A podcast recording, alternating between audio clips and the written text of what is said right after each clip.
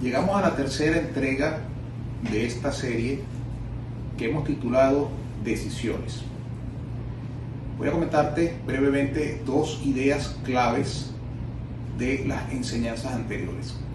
La primera es que tomamos decisiones durante todo el día y durante toda la vida. Desde que nos despertamos hasta que conciliamos el sueño, estamos decidiendo. Quiere decir que las decisiones son parte de la vida misma.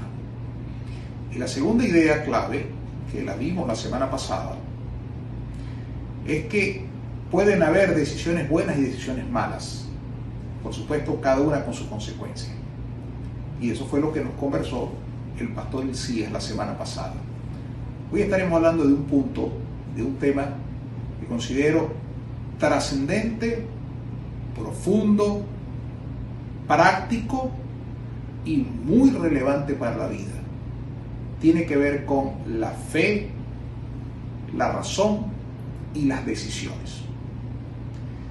De eso es que estaremos hablando en esta oportunidad. Lo primero que quiero decirte es que este mensaje de hoy, esta conversación, la hemos preparado, por supuesto, con la Biblia, con sus enseñanzas, pero también decidí conversar con tres personas, tres personas comunes. No estoy hablando de personas que vivan en otra, en otra parte, ni que vivan en un convento, ni que estén apartados del mundo, que sean monjes, ni, ni personas de la superfe. Personas normales, como tú y como yo pero a quienes a lo largo del tiempo los he visto tomar decisiones y los veo como referentes y que tienen cosas que enseñarnos. Y por eso decidí consultarles cómo toman ellos las decisiones. Los tres me hicieron una salvedad y es que a veces se pueden equivocar y se han equivocado en la toma de decisiones y eso es mejor. ¿Por qué? Porque son personas como nosotros. Pero vamos a comenzar hablando de lo que dice la palabra de Dios. En el camino te estaré conversando acerca de algunas anécdotas y algunos principios que ellos me comentaron. Pero primero vamos a la palabra de Dios, que es donde vamos a extraer las primeras enseñanzas y las más importantes, por supuesto. Hebreos capítulo 11, versículos 24 en adelante, dice así, por la fe Moisés ya adulto, renunció a ser llamado hijo de la hija del faraón. Prefirió ser maltratado con el pueblo de Dios a disfrutar de los efímeros placeres del pecado. Consideró que lo propio por causa del Mesías era una mayor riqueza que los tesoros de Egipto, porque tenía la mirada puesta en la recompensa. Por la fe salió de Egipto sin tenerle miedo a la ira del rey pues se mantuvo firme como si estuviera viendo al invisible. Dios bendiga su palabra en nuestros corazones en esta oportunidad. Quiero comentarte que las mejores decisiones que yo he visto que se han tomado eh, en, en la vida, en la sociedad, en un país y en la historia, son decisiones que fueron tomadas con un componente de fe importante. Las iglesias, las obras misioneras, los grandes esfuerzos evangelísticos, descubrimientos científicos, obras a favor de los derechos civiles como la de Martin Luther King, por ejemplo, y muchos otros hombres de Dios, dieron ese paso de comenzar y de mantener una obra en el tiempo producto de un paso de fe aún sin tener todo el panorama claro, decidieron dar un paso de fe, lo cual resultó en un gran provecho, no solamente para ellos, para la sociedad, sino para muchas personas. Pero como te digo una cosa, te digo la otra. Y atención con esto. También he visto decisiones catastróficas decisiones terribles, muy malas. Y cuando converso con la persona o me entero por algo que leo, se da cuenta de una decisión donde se pensó que se estaba dando un paso de fe. Y te lo aclaro mejor. Personas que en algún momento, por ejemplo, hicieron cambios en sus vidas, laborales, eh, financieros, mudanzas, a compras, ventas, aperturas de negocios, incluso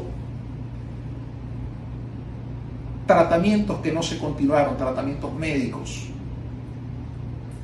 decisiones de todo tipo que resultaron malas. Y a veces también he escuchado que dicen, sí, fue producto de un paso de fe. Por eso es que es tan importante entender cuál es el mensaje bíblico para ver cómo la fe puede impactar nuestras decisiones de la manera correcta. ¿Y cómo hacemos para que la fe nos ayude a tomar mejores decisiones conforme a la voluntad de Dios, que al final del camino es lo que todos queremos? Pero una cosa es quererlo y otra cosa es poder llevarlo a la práctica, pero más adelante yo te hablaré de eso. Lo primero que quiero comentarte, con base al pasaje bíblico que hemos leído, es que decidir, la toma de decisión, el hecho de, escoger algo trascendente o importante, o cualquier tipo de decisiones, es parte de la edad adulta. Fíjate que Hebreos dice, en el versículo 24, por la fe Moisés ya adulto renunció a ser llamado hijo de la hija de Faraón. Los niños generalmente no deciden y si deciden son cosas de poca importancia.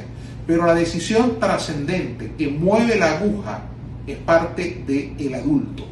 ¿Y por qué te lo comento? Tú me dirás, sí, eso yo lo sabía, sí, pero yo quiero, eh, tengo una idea que quiero que te quede clara.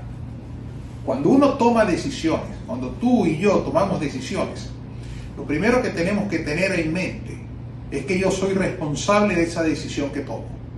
Si no, no soy adulto. Porque el niño toma la decisión, pero no es el responsable de la decisión que toma. El adulto es responsable de la decisión que toma y por eso es que es tan importante la decisión adecuada ante alguna circunstancia. Total que si no estamos dispuestos a asumir los, las consecuencias de determinada decisión, no, no nos estamos comportando como adultos. Cuando Moisés decide renunciar a todo lo que renunció, lo hizo ya adulto. Y sabía lo que se estaba exponiendo. Y sabía lo que estaba ganando. Y sabía a dónde iba. Pero sabía que tendría algunas consecuencias con la decisión que estaba tomando. Buenas, regulares o malas. Pero necesariamente hay que saberlo. Quiero decirte que muchas veces los creyentes no nos responsabilizamos por las decisiones que tomamos desde Adán, allá en el huerto, culpando a Eva y Eva culpando a la serpiente y la serpiente ya no tenía a quien culpar. Desde allí el hombre viene delegando sus culpas en otras personas y nos cuesta asumir las consecuencias. Pero la consecuencia es parte de la decisión, porque la decisión es del adulto y el adulto responde por lo que hace. Por eso es que es importante que tratemos de ver ¿Cómo hacemos para tomar las mejores decisiones con base a la fe? Eso es lo primero que quiero que sepas. Decidir es de adultos. Lo segundo que quiero que te quede claro, y aquí entramos ya al punto más importante de la enseñanza de hoy, que la decisión es acción. La decisión es acción. Porque la decisión, según estos versículos que acabamos de leer está relacionado con verbos. Decidir es, una tarea mental, pero está relacionada con algunos verbos que quiero destacarte. Mira cómo dice el versículo 24. Por la fe Moisés ya adulto renunció. Ahí vemos el primer, el primer verbo. Renunció a ser llamado hijo de la hija del faraón renunció. Seguimos, versículo 25 de Hebreos 11. Prefirió ser maltratado con el pueblo de Dios a disfrutar de los efímeros placeres del pecado. Prefirió, segundo verbo, preferir. El tercero, 26, consideró que lo propio por causa del Mesías era una mayor riqueza que los tesoros de Egipto, porque tenía la mirada puesta en la recompensa. Por la fe salió de Egipto sin tenerle miedo a la ira del rey. Y vamos a analizarlos rápidamente cada uno de ellos. Renunciar. La decisión necesariamente en la gran mayoría de los casos conlleva la renuncia a algo. Y eso hay que tenerlo en cuenta. Cada vez que tú decidas, vas a escoger entre dos caminos. Evidentemente, el que tú tomes, estás renunciando al otro. Te lo comento porque muchas veces en la vida queremos que en las decisiones yo pretendo abarcarlo todo y llevármelo todo. Eso no existe. O es muy difícil, muy pocos casos. La mayoría vas a tener que tomar un camino dejando el otro, pero tomar los dos caminos muy pocas veces es, posible. Esto me recuerda, en una ocasión yo estaba eh, decidiendo entre dos oportunidades laborales y hablo con un amigo y él me dice, ¿y no será posible que trabajes con las dos empresas? Yo le dije, no, no, lamentablemente no es posible. Yo voy a tener que decirle que sí a una y decirle que no a la otra. Voy a tener que decirle sí a una renunciando a la otra. En el caso de Moisés, Moisés decide decirle sí al ministerio, a la misión que Dios le había encomendado, pero tuvo que decirle no a los deleites temporales o a los privilegios temporales de ser nada más y nada menos que el hijo de la hija de Faraón. Las dos cosas eran imposibles. Moisés no podía ser el libertador o el instrumento de Dios para sacar a Israel de Egipto, pero conservar los privilegios del hijo de la hija de Faraón. Imposible. Por eso es que la Biblia dice renunció. Le dijo que no a esto para decirle que sí a esto. Ese es el primer elemento que tienes que tener claro. Cada vez que decidas, muy probablemente en la mayoría de los casos vas a tener que decirle no a algo y sí a otra cosa. El segundo elemento es que dice la Biblia que Moisés prefirió. Y es lógico, porque va asociado a lo otro. Cuando tomas una decisión le dices no a algo y le dices sí a otra cosa. Prefieres esto antes que esto. ¿Por qué? Porque tú colocas en la balanza los dos elementos y dices me llevo esto y dejo esto. Por ejemplo, las personas que deciden una dieta saludable, bueno, tienen que decirle que no a las cosas que no son saludables, cosas que probablemente le gusten, pero que deciden que no son saludables y prefieren escoger estas que sí son saludables. El que decide ser un atleta de alto desempeño, bueno, va a tener que decirle que no a algunas cosas para preferir otras cosas. El segundo elemento en la toma de decisiones es no solamente la renuncia, sino el preferir, tomando como referencia a Moisés. Dice la Biblia que Moisés también consideró, consideró que lo propio por causa del Mesías era una mayor riqueza que los tesoros de Egipto. Consideró un ejercicio mental, pensó que esto era mejor. Y el otro verbo importante allí es el verbo ya de la acción en sí. Dice la Biblia en el versículo 27, por la fe salió de Egipto. Porque la decisión no solamente se queda en deseos, la decisión tiene que ir a la práctica, porque si no se queda solamente en un mero ejercicio mental. Moisés después de considerar, después de renunciar y después de preferir, da el paso de fe y sale con su pueblo de la cautividad en Egipto. Quiere decir que cuando tú tomas una decisión, tienes que llevarla a la práctica para que realmente sea una decisión, porque si no se quedó simplemente en una especulación o en un ejercicio de un deseo. Pero en el caso de Moisés, él no solamente renunció, no solamente consideró, no solamente prefirió, sino que también lo llevó a la acción. Todo esto por fe, dice la Biblia. Ese es el segundo elemento que te quiero comentar. Pero ahora vamos al elemento más importante. Vamos a, la enseñanza medular de esta conversación. Si tenías previsto eh, dejar de verme, por favor no lo hagas ahorita, porque ahora viene lo más importante del mensaje de hoy. Mira, y lo encontramos en el versículo 27. Dice, por la fe salió de Egipto sin tenerle miedo a la ira del rey. Y aquí vamos con la clave de esto. Pues se mantuvo firme, como si estuviera viendo al invisible. Pues se mantuvo firme, como si estuviese viendo al invisible. Y aquí me detengo un poco. Te explico por qué.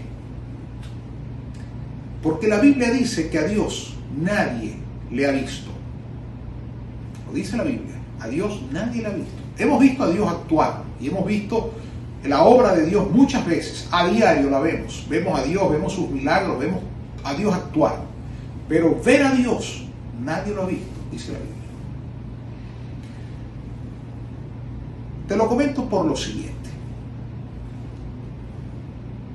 Lo más seguro es que la gran mayoría de los que escuchan esta transmisión son personas que creen en Dios. Personas que quieren tomar decisiones bajo la bendición de Dios. Habrá una pequeña excepción de personas que digan, yo no creo en Dios. Eso es otra cosa. Pero la gran mayoría están viendo este video porque dicen, yo creo en Dios, pero yo quiero que Dios bendiga mi decisión. Y más allá de eso, yo quiero seguir la voluntad de Dios. Yo quiero seguir el camino de Dios y lo que Dios tiene pensado para mí. Pero el problema es cómo hacerlo cuando yo no veo a Dios. Porque yo puedo obedecer a papá y a mamá, yo puedo saber lo que las personas que yo veo quieren, lo que mi jefe quiere, o lo que el profesor de la universidad quiere, o lo que mi esposo o mi esposa quieren. Yo lo puedo ver porque yo los veo. Pero ¿cómo sé cuál es la voluntad de Dios? ¿Y cómo sé si realmente estoy dando un paso de fe en el camino correcto cuando yo no veo a Dios. Y ese es el gran tema. Por eso muchas veces, como te decía al principio, la fe en ese Dios que yo no veo te puede llevar a tomar una excelente decisión, pero también te puede llevar por el camino equivocado. Entonces, ¿cómo? Como lo hizo Moisés, dice, todo esto lo hizo porque se sostuvo como viendo al invisible. Ahí está la clave de esto. ¿Cómo tener fe y cómo conocer a Dios aun cuando no vemos a Dios? Bueno, de eso te voy a hablar a continuación. Primer elemento clave. Y por favor, agárralo una vez que te lo comente. Primer elemento clave la voluntad de Dios y Dios en su mente y Dios en su esencia se conoce a través de la Biblia. Tú no ves a Dios, yo no veo a Dios, pero sé que Dios existe y sé que Dios está conmigo y puedo conocer a Dios, puedo conocer la mente de Dios con base a lo que está escrito aquí en este libro sagrado. La Biblia dice que toda la escritura es inspirada por Dios. Quiere decir que esto que nosotros tenemos en nuestras manos, aun cuando yo no veo a Dios, yo tengo el libro de Dios en mis manos. Y a través de este libro yo puedo conocer a Dios y yo conozco a Dios y yo conozco lo que Dios quiere para mí y yo conozco los principios rectores del comportamiento divino, porque Dios se dio a conocer a través de su Hijo Jesucristo y los hechos de Jesucristo están contenidos en la palabra de Dios. Y así entonces yo puedo conocer al Dios que no veo, pero que lo conozco a través de este libro sagrado. Por eso David en el Salmo 119 decía, la suma de tu palabra es la verdad, porque todo lo que está contenido en la palabra de Dios es lo que Dios quiere para nosotros.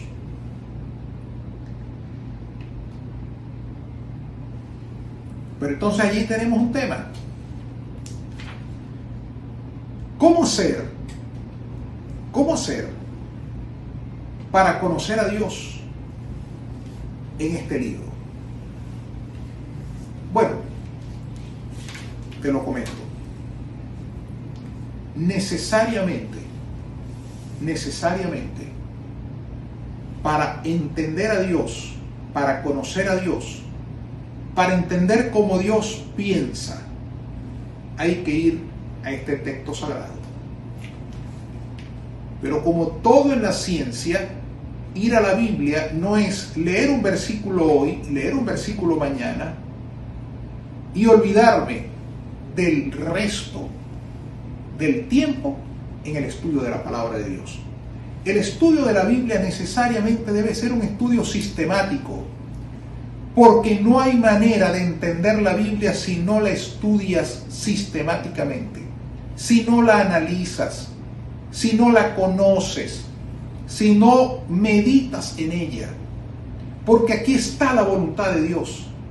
Pero como en toda ciencia y como en toda empresa, digamos, que amerite el, conocimiento humano, no puedes ir a buscar algo en un versículo bíblico sin conocer todo el contexto y toda la profundidad de la enseñanza bíblica. Y te lo ilustro de esta manera.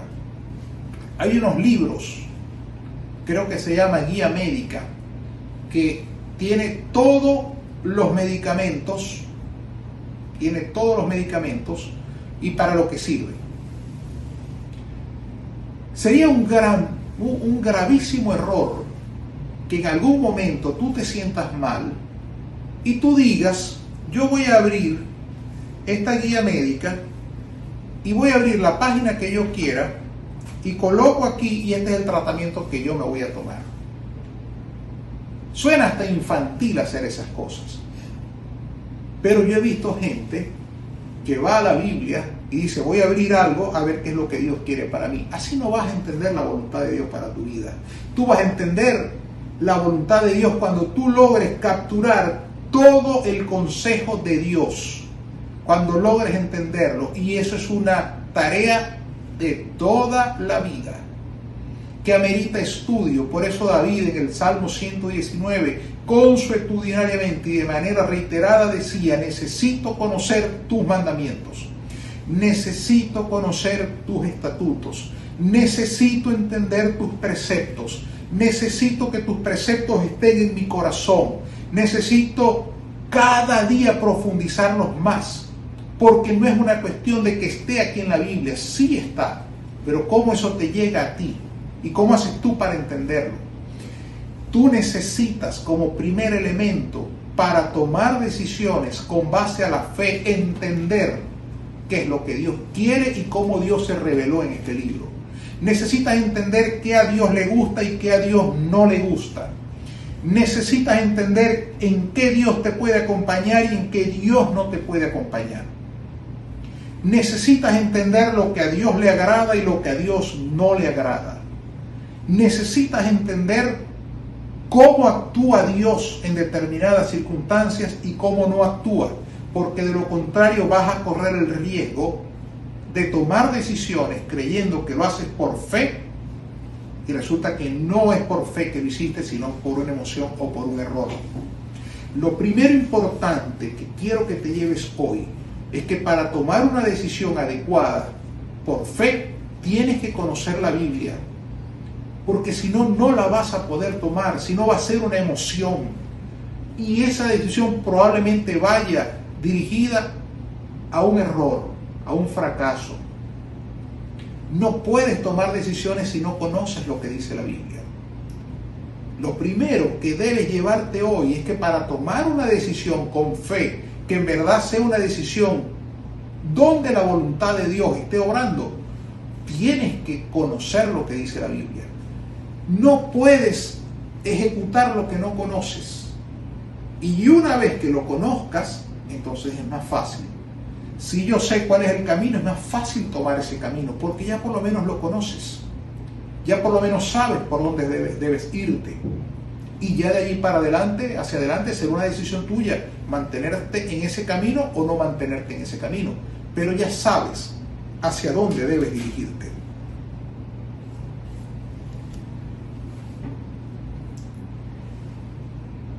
El segundo principio que quiero comentarte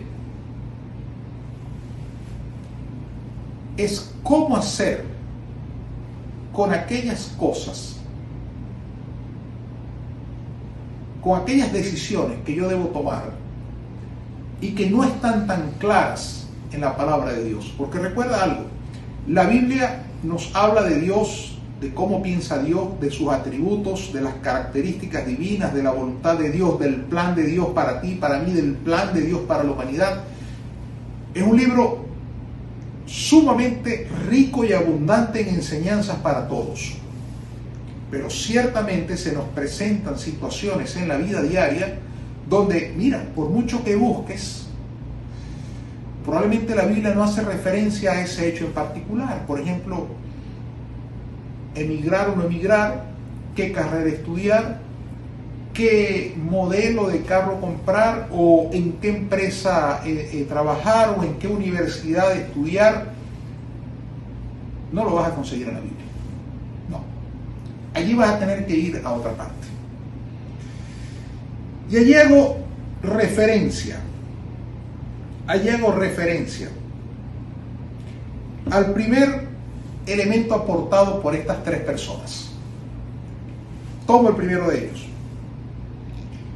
Uno de ellos me decía, en la toma de decisiones hay muchas cosas que no veré, pero por fe en el Dios que conozco, puedo dar un paso hacia adelante, un paso de confianza, porque aun cuando no tengo toda la película de lo que va a ocurrir, sí conozco a ese Dios revelado en la Biblia y revelado en mis circunstancias y en mis situaciones. Entonces, no conozco a Dios, no conozco la situación, no conozco el futuro, pero sí conozco al Dios que está allá y que está aquí. Y conociendo a ese Dios y conociendo los atributos de ese Dios, entonces yo me atrevo a dar un paso de fe. ¿Cómo hacer para conocer a ese Dios? Conozco la Biblia, conozco las escrituras, pero ¿cómo hacer para acercarme a ese Dios invisible que fue el que mantuvo a Moisés durante todo su camino, porque recuerda lo que dice Hebreo, se mantuvo firme como viendo al invisible. Y aquí voy con un elemento que fue común en estas tres personas que yo te dije que había consultado. Y si los tres lo dijeron, entonces hay que prestarle atención. Porque no solamente porque lo digan, sino porque se parece mucho a lo que dice la palabra de Dios. Fíjate que ellos me dijeron lo siguiente. Ellos me dijeron, cuando tenemos que tomar alguna decisión y es clave en la vida que para conocer a Dios, para entender a Dios y para tomar mejores decisiones hay que estar cerca de Dios. Ahora, ¿cómo estar cerca de Dios?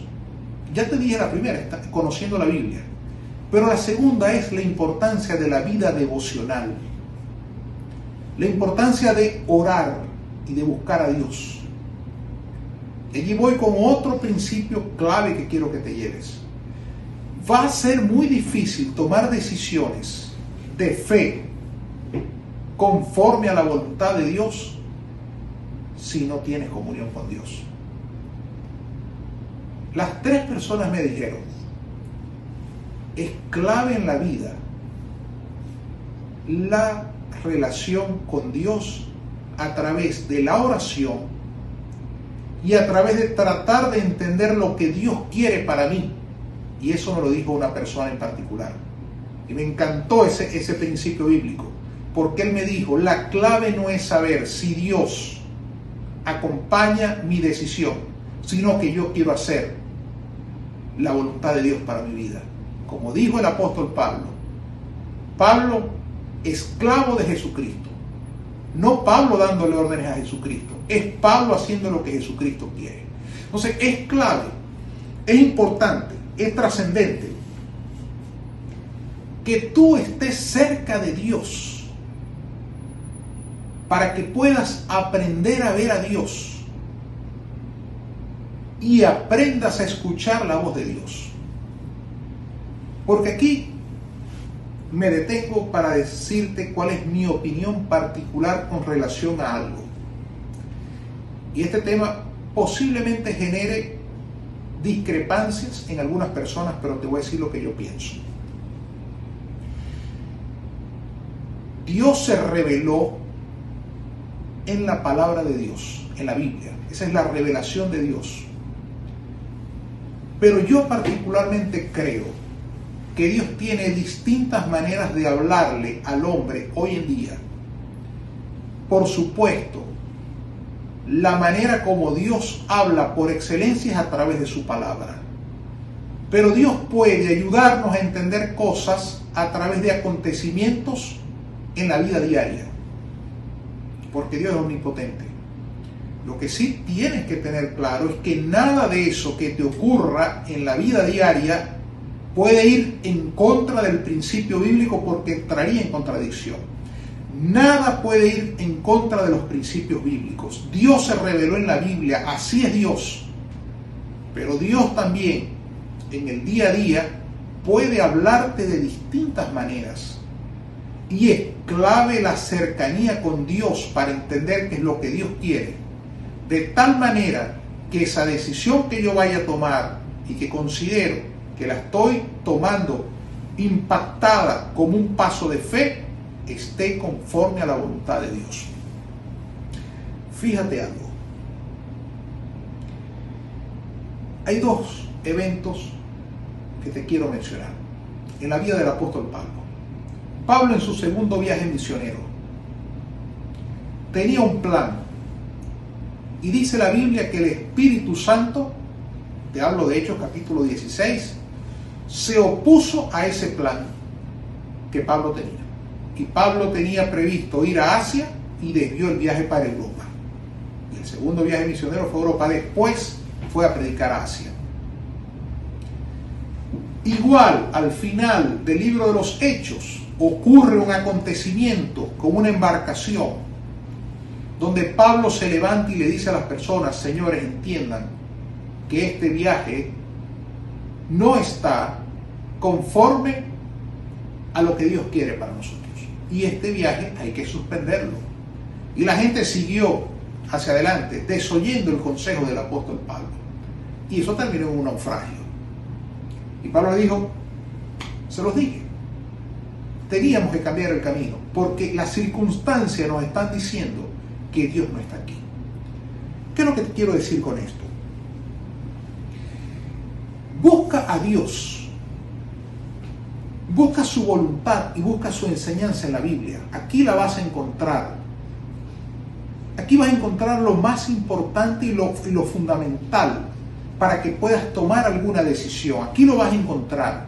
Pero también será importante ver a Dios actuando en las circunstancias.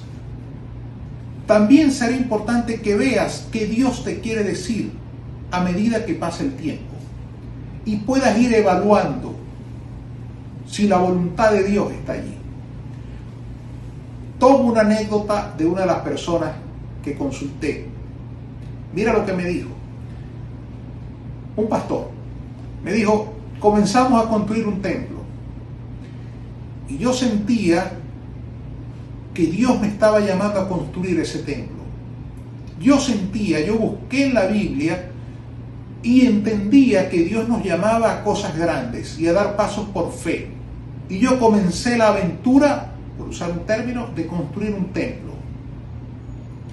Pero en el camino se me presentaban algunas trabas.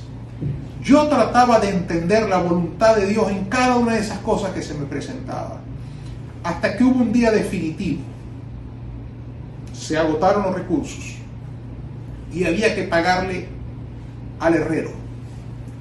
Y él dijo, Señor, tu palabra dice que yo no debo deberle nada a nadie. De tal manera que él pudiera honrar el principio bíblico de no deberle nada a nadie, pero a la vez continuar adelante. Y dijo, Señor, si es tu voluntad que yo continúe con este proyecto, provéeme lo necesario para cumplir el principio bíblico de no deber. Me contaba la persona que milagrosamente Dios proveyó en una de las cuentas el dinero que faltaba exacto para pagar al herrero. Y ahí él dijo, Dios está conmigo, porque cumplo el principio bíblico de no deberle nada a nadie y a la vez sigo el camino de una acción de fe, de construir un templo para Dios que pueda ser visto y que pueda ser de utilidad para la comunidad, que pueda ser de bendición para muchos. Allí ven cómo funciona la fe en la toma de decisiones. No solamente toma una decisión conforme a un principio bíblico, sino que ese principio bíblico la sigue respaldando. Pero cuando de alguna manera tengo una dificultad, necesito ver actuar a Dios para saber que voy por el camino correcto. Te cuento esa anécdota.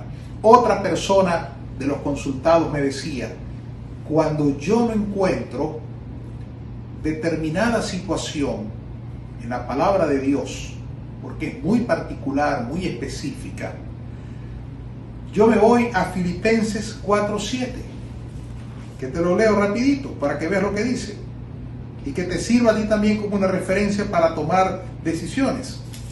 Filipenses 4.7 dice, y la paz de Dios que sobrepasa todo entendimiento cuidará sus corazones y sus pensamientos en Cristo Jesús. Allí la palabra cuidar está relacionada con juzgar, con decidir, y él me decía, lo que yo hago para saber si mi decisión, si la decisión tomada es una decisión de fe, que busca la voluntad de Dios, que la paz de Dios sea la que decida. Si yo no me siento en paz, si yo me siento inquieto, si yo sé que algo no está bien, Dios no está conmigo. Y para lograr entender y para que la paz de Dios lata, vibre en tu corazón, necesariamente hay que estar cerca de Dios. Lejos de Dios es muy difícil. Por eso muchas veces nos equivocamos y tomamos decisiones creyendo que es por fe y no es por fe. Pero si Dios está, la paz de Dios juzgará y nos acompañará y nos ayudará a saber si la decisión está bien o está mal. Hay otro elemento aquí importantísimo que quiero que te lleves. Mira lo que dice el versículo 27. Por la fe salió de Egipto sin tenerle miedo a la ira del rey. ¿Qué dice la Biblia que hizo Moisés?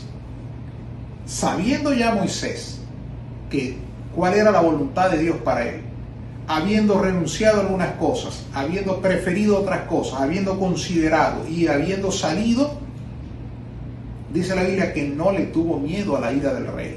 A la ira del rey solamente. O sea, imagínate, no está hablando de cualquier ira, sino de la ira del hombre más poderoso del mundo para el momento. Y aún Moisés reta eso porque sabe que Dios está con él. Lo que quiero que te lleves es que una vez que tú sepas que la decisión que tú estás tomando está conforme a la palabra de Dios, que no vulnera ningún principio bíblico, que no va contrario a ninguna enseñanza bíblica, pero que además tu experiencia, tu comunión con Dios, te hace pensar que Dios está contigo, porque sientes la paz de Dios gobernando en tu corazón y decidiendo. Pero además de eso, ves a Dios actuar en las circunstancias. Allí el miedo pasa a un segundo plano y te permites tomar algunos pasos en quizás algún escalón que no ves algún eslabón de la cadena que no logras ver, porque nunca vas a poder ver el futuro. Y tomo el comentario de otra de las personas consultadas. Él decía, cada vez que vas a dar un paso de fe, tienes que entender que cosas que no vas a ver. Pero entendiendo que es la voluntad de Dios, entendiendo que no, no voy contrario a ningún principio bíblico, entendiendo que la paz de Dios me está indicando que por allí es, entonces yo puedo ir tranquilo, porque la bendición de Dios está conmigo. Quiero finalizar este mensaje, esta conversación, diciéndote primero unos tips que quiero que te lleves aportados por estas personas. Y después voy a cerrar con otra cosa que es la más importante. La primero son algunos tips que quiero que te lleves. Uno me decía, por ejemplo, yo nunca he visto a Dios en el desorden, yo siempre veo a Dios en el orden. Quiere decir que la decisión basada en la fe es una decisión ordenada. Llévate ese principio. Es, un tips, o sea, no, tiene un fundamento ah, bíblico cuando sí pudiéramos encontrar el orden de Dios, pero así como te lo dije, no está por ninguna parte en la Biblia. Sin embargo, creo que es adecuado y, y está conforme a la palabra de Dios y por eso te lo regalo. Generalmente cuando hay orden, ese es un buen camino. Cuando hay desorden, revísalo muy bien, porque probablemente no vayas en el camino de Dios, porque Dios es orden. Entonces, desorden no va con Dios. Segundo tips quiero que te lleves es, otra persona me decía, yo consulto mis decisiones con la persona que más me conoce, que es mi esposo. Y decía, yo la consulto con ella y generalmente entre los dos tomamos una decisión. Es válido. La Biblia dice en la multitud de consejos está la sabiduría, pero recuerda que tú vas a ser el responsable de la decisión que tomes. Tú vas a ser el responsable. Y otra persona me decía, como tercer tips, me decía, Dios ha colocado a mi alrededor personas de fe que me ayudan a tomar las decisiones y me orientan. Y siempre escucho sus comentarios. Pero cierro este mensaje porque mi última petición a ellos fue la siguiente. Yo les dije, por favor, regálame un versículo bíblico, regálame un versículo bíblico que yo les pueda dar en la conversación del próximo domingo, ya como cierre final. Y son los versículos que te quiero regalar para que te lleves en esta eh, reflexión de hoy. La primera persona, ya vemos la persona A, nos regala Éxodo 33, versículo 15 lo leo en otra versión de las Escrituras. Éxodo capítulo 33, versículo 15. Mira cómo dice. Este es el regalo que nos hace la primera persona eh, que te dice referencia. Éxodo 33, 15. Este es el versículo favorito de esa persona y nos lo regala y te lo regalo yo hoy. Dice así, Éxodo 33, 15. Y Moisés se respondió, si tu presencia no ha de ir conmigo, no nos saques de aquí. En otras palabras, si tú no vas, yo no voy. Si tú vas, yo voy. Gran versículo bíblico, Éxodo 33, 15. Llévatelo. Persona B nos regala Proverbios 16, 9. Mira cómo dice.